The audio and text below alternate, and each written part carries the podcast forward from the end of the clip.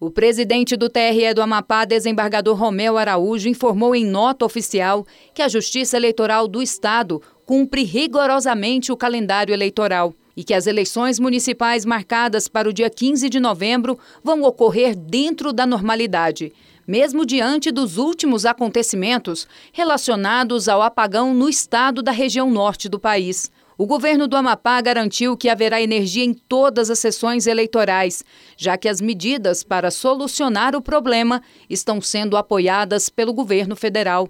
Quanto às urnas eletrônicas, todos os equipamentos dispõem de baterias com autonomia suficiente para garantir o direito de voto do primeiro ao último eleitor. Do TSE, Mônica Vieira.